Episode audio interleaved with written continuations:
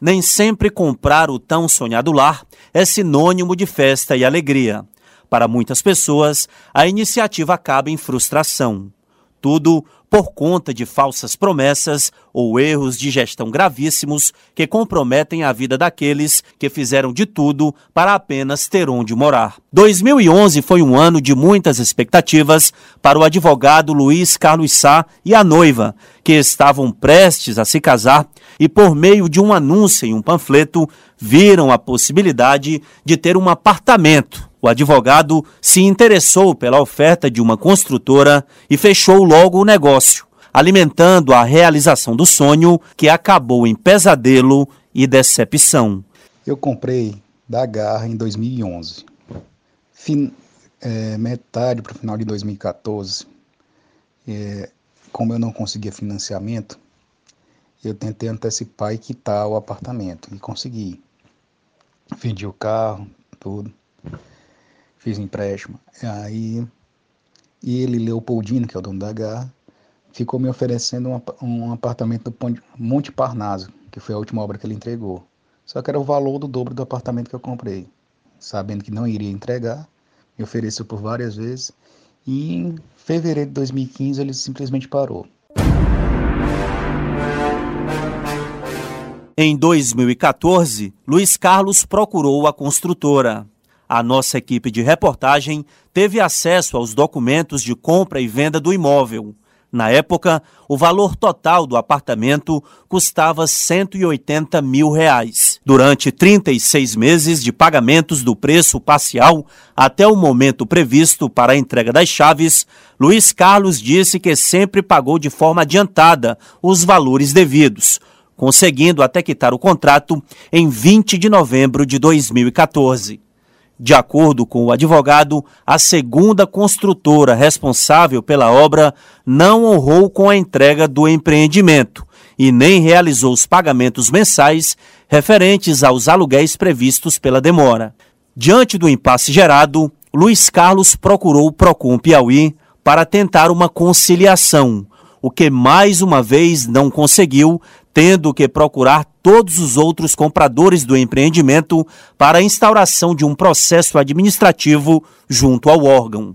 Ficou estabelecida a indenização aos compradores. Eu consegui que o PROCON assumisse, fizesse ação civil pública e assinou um TAC. Nesse TAC entrou a SAT do Espírito Santo. Ela só recebeu dinheiro. Recebeu o dinheiro dos dos outros que já que ainda tinham a pagar. Não não fez nada na obra, nenhum bateu nenhum prego.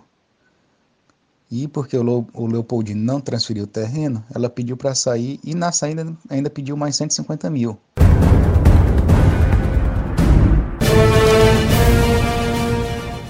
A assessora jurídica da empresa citada pelo advogado Luiz Carlos entrou em contato conosco e nega qualquer irregularidade. A profissional disse que a Garra Construtora encontra-se em recuperação judicial e que as obras pendentes foram repassadas para outros empreendedores dar sequência, como manda a lei, tendo aval do Ministério Público. Sobre o questionamento que foi feito acerca de atraso de obra, é cumprir destacar alguns aspectos. Primeiro, a empresa encontra-se em recuperação judicial, por, é, portanto, no atual momento, tanto no seu cadastro de empregados como no seu cadastro de obras, encontra-se praticamente gerado. É, e as obras aos quais ficaram pendentes foram devidamente repassadas a outros empreendedores. Houve a, a sucessão empresarial, ou seja, novos empreendedores, novas empresas, construtoras assumiram é, a construção e o andamento dessas obras. Inclusive, uma dessas foram mediadas pelo próprio Ministério Público, né, pelo próprio Ministério Público no âmbito do direito do consumidor. Ou seja, é, a empresa é, no momento não consta com nenhuma irregularidade nesse quesito de atraso de obra. Fomos buscar respostas no CRECE, Conselho Regional de Corretores de Imóveis do Piauí, e descobrimos que pelo menos cinco construtoras são alvo de denúncias de irregularidade.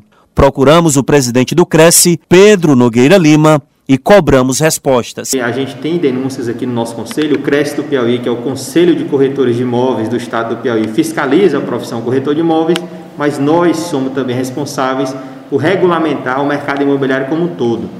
E dentro do mercado imobiliário existe as vendas, né, os lançamentos de apartamentos, casas e loteamentos terrenos.